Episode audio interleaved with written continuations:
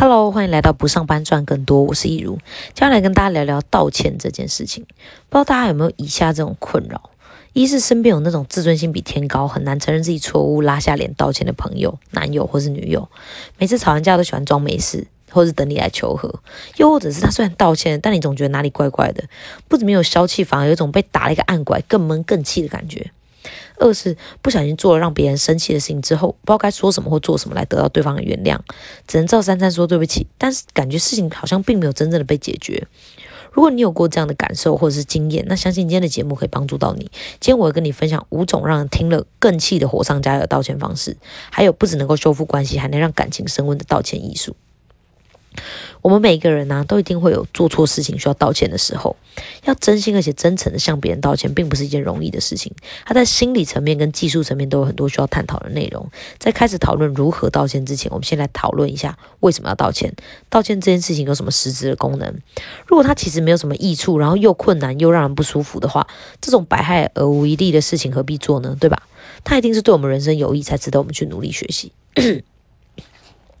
我认为呢。道歉最重要的功能就是维护并且修复关系。这里说的关系包含两种，一种是与自己的关系，另一种则是与他人的关系，不论是父母啊、同学啊、朋友啊、伴侣啊、同事等等。我们就先从跟自己的关系开始讲起。在与自己的关系当中，道歉的含义跟重点不是说出对不起，或者是请求谁的原谅，而是看见自己的错误，在某些呃信仰里面可能被称之为告解、忏悔或是反省。借由面对、承认跟修正我们的错误，来让自己进步，并且在持续进步的过程中，提升自己的自尊水平，还有自知与自信。相反的，当我们如果都觉得自己没错、没问题，都是别人的问题的时候，我们就很难进步。我们会一直不停的犯相同的错误，一直兜圈子，不停的走回到原点。没有人能帮得帮得了我们。所以，要修复与自己的关系，就要从认错跟忏悔开始。那如果是修复跟别人的关系呢？这也就是大多数人认定道歉需要配上用场的时刻。当一个呃妥，但是一个妥善的道歉其实是需要一个前提的。首先，你要先犯了一个错误，并且期待获得某一个人的原谅。如果不是这样，那你即使你说出了对不起，也没有办法构成一个完整的道歉。举例来说，当你不觉得自己有错的时候，道歉就不会完整。这时候，我会建议你回到上面修复与自己的关系那部分，看看认错之于我们人生的意义。我后面也会讲到为什么有人就是不道歉，也或者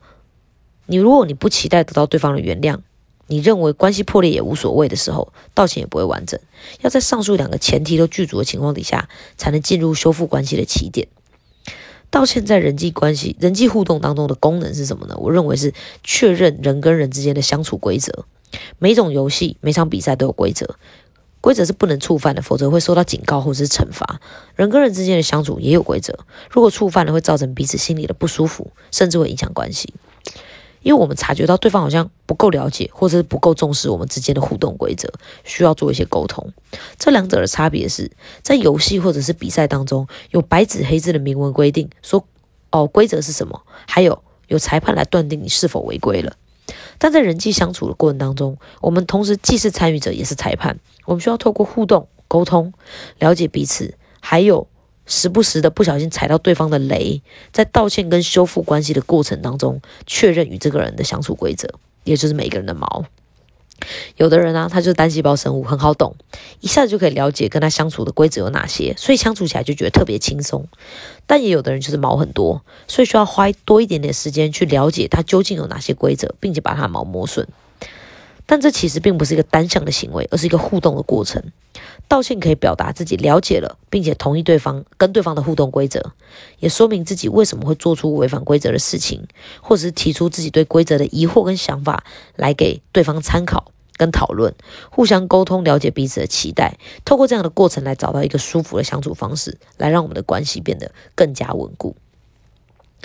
但在发现的说，哦，道歉原来是修复关系的金钥匙，是用来确认呃人跟人之间相处规则之后呢，为什么还是有人坚决不道歉呢？我观察我自己啊，还有我身边的人以后就发现，不论表象上看起来是爱面子、怕被骂、自尊心高，还是大男人主义，探究根本的原因，其实都是误把自己当成那个错误本身，害怕自己一旦承认了错误，就会因此而失去价值，或者是失去某种权利跟影响力。还有从过去的经验判断，觉得道歉会让我们低人一等，是一件很羞耻的事。但其实我们不止，我们并我我们不止不是我们所犯的错，我们还能借由承认自己犯过的错误来让自己成长，不再犯相同的错误。心理学的研究发现啊，愧疚感可以让一个人主动道歉，但是羞耻感却不会。举例来说，你走在路上不小心踩到一个穿新鞋的人，把他的全白的鞋踩脏了，这时候你会觉得自己做了一件让人不开心的错事，这种感觉是愧疚。这时候你会想要主动去道歉，试图弥补，来修复关系。但如果那个人劈头就骂你，你猪啊，走路不会看路啊，把我鞋踩那么脏，你赔我一双。这个时候你虽然知道自己做错了，但你会把焦关注焦点放在，可是我又不是故意的，而且他怎么可以这样对我？这种感觉就是羞耻。那当你遇到这种情况的时候，你就会选择逃避，不敢承认，找借口或者是理由来脱罪，因为你担心会被惩罚，或者是获得消极的评价。而研究也显示了，那些从小生活在羞耻感当中的小孩，长大以后还是很不会道歉。那在我们讲完了，呃，在心理层面上面不愿道歉的原因以后，接下来我们就来谈谈在技术层面上面不会道歉的情况。按摩啊，不是大力就好，要按在点上才会有感觉。道歉也一样，很多人道歉不止不在点上，而且还火上加油哦。接下来就要跟大家分享五种我们需要极力避免的道歉方式，不是每句对不起都算道歉，那种没灵魂、没诚意的对不起，有时候比不说还要更糟。第一种呢，就是但是道歉型，比如说男女朋友吵架之后，男男友就开口说：“好啦，对不起啊，我不该对你这么凶，但是你也不应该怀疑我啊。”你知道这种话听起来比起道歉更像是指责，道歉后后后面说的但书或者是借口，常常是完全否定原句的那种原始讯息，听起来很像是在说考虑到整体的情况，其实我这么做情有可有，情有可原的，无可厚非。那第二种呢，是逃避责任型。像是因为你生气，所以我道歉。还有很抱歉让你这有这种感觉，都是很典型的表达方式。这种道歉啊，看起来好像很有诚意，其实是把关注焦点放在对方的情绪反应上面，而不是自己的行为上。明明对方生气是因为你自己做错事情，有错误的行为，但你却避重就轻，会让人觉得你是不是觉得对方情绪太敏感才容易不舒服？并不是每个人都会这样。为对方的感受而道歉，却不为自己的行为道歉，是一种非常常见的推卸责任的方式。我们应该要为自己的行为，还有给对方造成的困扰而道歉，而不是为他所做出的反应而道歉。第三种是搞不清楚重点型。举例来说呢，一个妈妈带着小朋友去同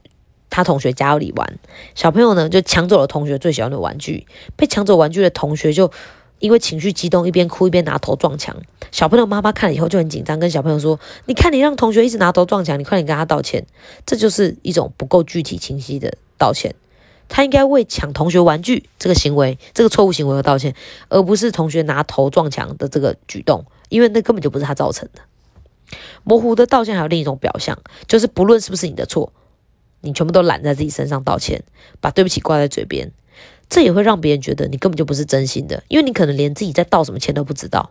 就像在篮球场上的那种 sorry 歌一样，你知道吗？不管是谁失误，总是听到他一直说 sorry sorry sorry sorry sorry，还是挺烦的啊。然后啊，这个方法也适用在呃向人道歉的时候，不是只是说对不起我错了，而是要能够具体清楚的表达，说我清楚我真我到底错在哪里了，造成了你的不舒服，这样子的道歉才会让对方感觉到你的诚意以及歉意。第四种呢，就是讨价还价式式的道歉。这种就是觉得自己都已经道歉了，别人就一定要原谅，都还没有给被道歉者消化情绪的空间，就急着问说：“哎，那你现在可以原谅我了吗？”好像是把对不起当成跟对方交换宽恕的筹码。如果没有得到原谅，还会觉得不就这点事吗？有什么大不了的？你自己气这么久吗？你，然后恼羞成怒，把自己变成受害者。这样的道歉并不是真心的祈求原谅。因为你还是把你个人的感受放的比对方还要大，只是希望大事化小而敷衍而已。真正的道歉是需要时间跟空间发酵才能够发挥效果的。第五种是打扰型的道歉，这样的情况一般出现在比较严重的事件当中，比如说涉及人命的啊，呃，破坏家庭的啊，背信忘义的啊，在已经给别人造成了严重的伤害之后。却因为自己心里过意不去，需要对方的原谅，你才能够放过你自己。所以为了救赎自己而再次打扰那些被你伤害过的人。可是如果对方根本不想再听到你说话，不想再看到你这个人，不想见到你出现在他的世界里，那任何道歉对他来讲都只是打扰而已，毫无注意。所以这种时候呢，你只需要消失在他世界里就好了。那最后呢，呃，我们已经讲完了五种只会火上浇油的道歉方式了，我们就要来跟大家分享，呃，什么是真正的道歉？不只能够修复关系，还能够让感情升温的道歉的艺术。简单来说呢，能够让人感觉到温度的道歉有几个要件：一是站在对方的角度，而不是自己的角度；二是了解对方在意的到底是什么；三是能够意识到自己的行为对他人造成的影响和伤害；四是表达歉意与愿意弥补的诚意。总共有以下几个步骤：首先，需要说出一句。发自内心、真诚的对不起，这个对不起表达了我理解了你的感受，我很后悔，我而且我很重视你。第二步，描述出你错误的因果关系，就是说，哦，因为我做了一个怎么样的事情，它对你造成了什么样的影响，所以导致你产生了怎样的感受跟痛苦。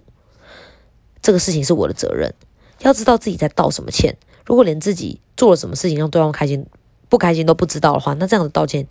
其实是没有意义的，而且有没有道歉也没有差别。你没有办法让呃被道歉者感觉到说哦，你真的了解了，也有反省。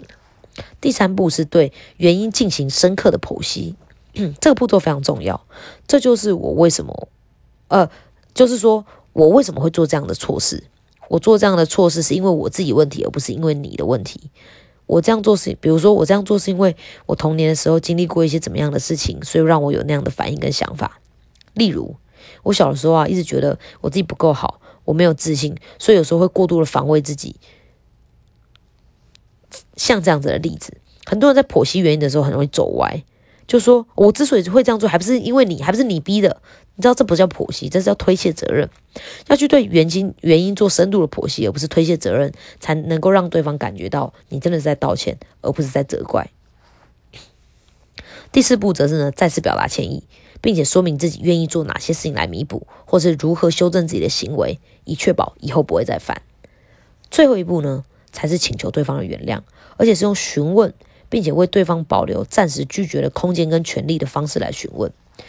就说，呃，我想知道你能不能接受我的道歉，让我做一些弥补的事情，然后原谅我。嗯，这才是一个真诚的道歉的过程。认错是第一步，你承认你自己错了；修复是第二步。表达我伤害了你，所以我需要做一些事情来弥补，但留给对方消化情绪的空间跟时间，能做到这样，你就可以称作危机处理之王了，能够达到反败为胜，重建濒临破碎的关系，也能够在这个过程当中更加了解彼此，让感情升温。希望大家听完今天的节目以后，能够不再做那种自杀式的道歉。那今天的节目就差不多到这边喽，希望今天内容对你有帮助。如果你还想要了解其他不上班赚更多，还要把自己活好的秘密，欢迎按下订阅。那我们下期节目再见喽，拜拜。